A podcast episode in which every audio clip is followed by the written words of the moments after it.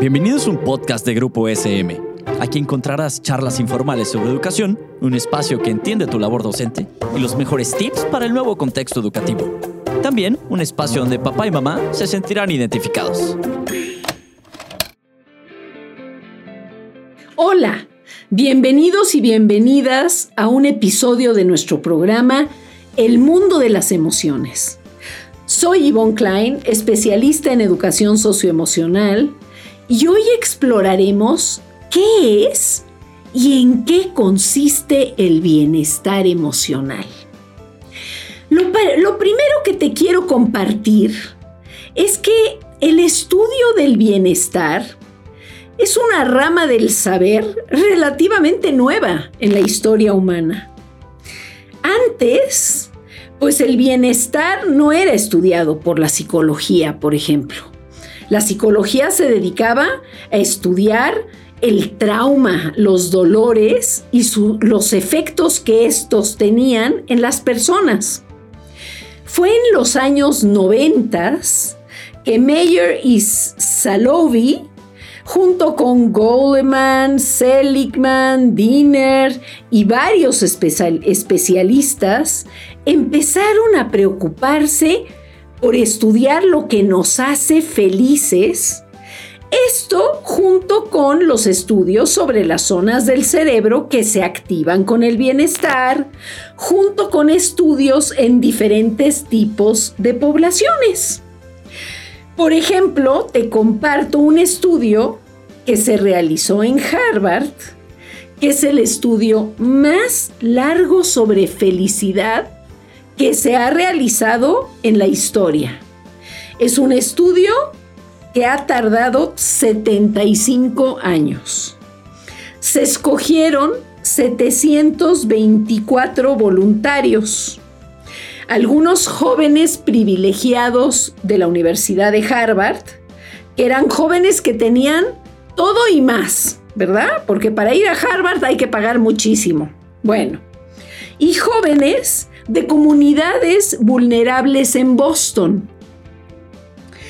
Eh, el estudio hizo encuestas, estudios de salud, de corazón, depresión, de enfermedades, etcétera, Actualmente quedan 30 de esos 724. ¿Y cuáles fueron las conclusiones?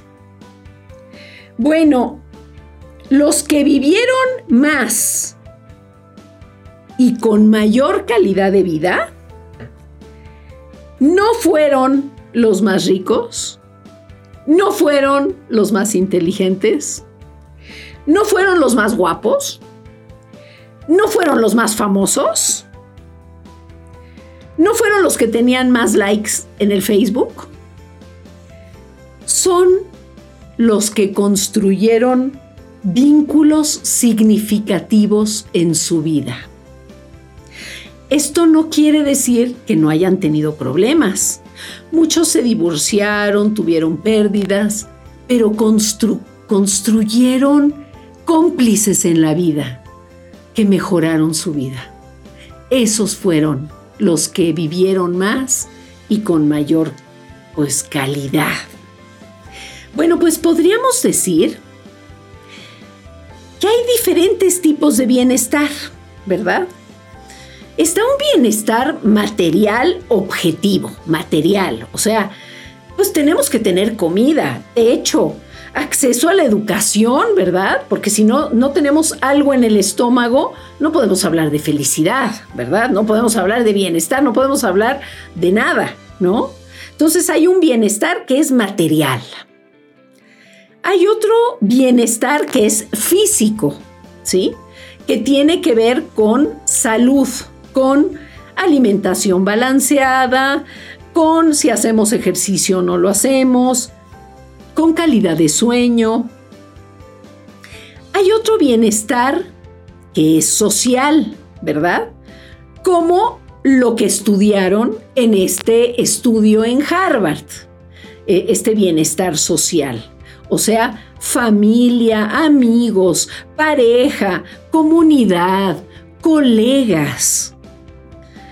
Hay un bienestar que es el bienestar profesional, que también es muy importante, que es desarrollar una pasión y desarrollar lo que se llama una agencia personal, una autoeficacia para dominar un dibujo, una escultura, este, el oficio de la fotografía, etcétera, por ejemplo. Pero hay un bienestar que es el bienestar emocional y que es el más importante. Es el que tiene que ver con nuestro sentido de satisfacción y está relacionada con eh, la percepción personal de plenitud que tenemos de nuestra vida. O sea, es subjetivo. Por eso muchas veces a este bienestar se le llama bienestar subjetivo. ¿Sí? Y em, hay personas que pueden tener todo y, por ejemplo, que no se sienten bien. Hay personas que no tienen todo, que no tienen todos los recursos, que no tienen toda la salud, que no se quedaron sin trabajo y que pueden ser felices, ¿sí? El bienestar emocional se relaciona con la forma de ver nuestra vida y de valorar lo que tenemos. Valorar a las personas que tenemos en nuestra vida y valorar los logros que hemos conquistado.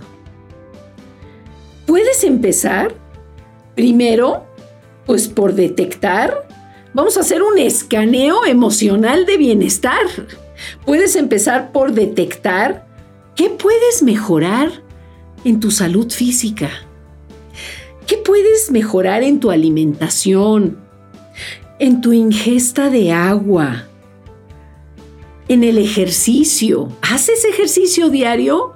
Hazlo, te vas a sentir mejor contigo mismo.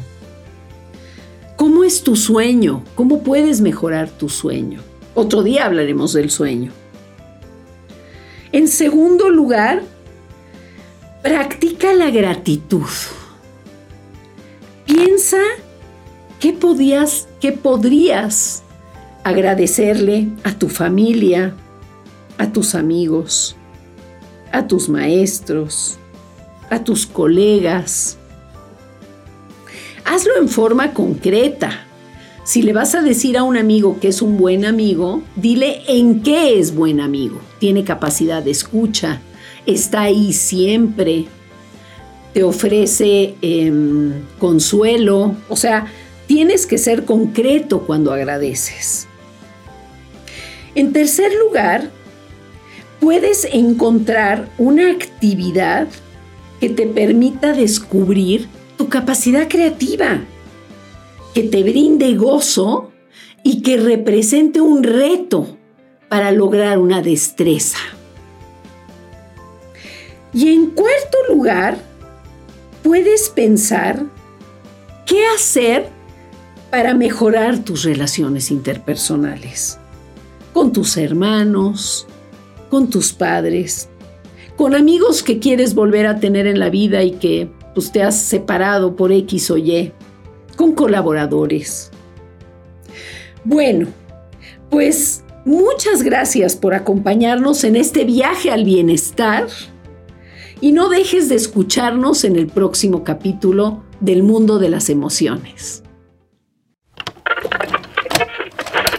Esto fue un podcast producido por Grupo SM. No olvides suscribirte al programa para que no te pierdas ninguno de los episodios. Síguenos en nuestras redes sociales y nos vemos en la siguiente ocasión.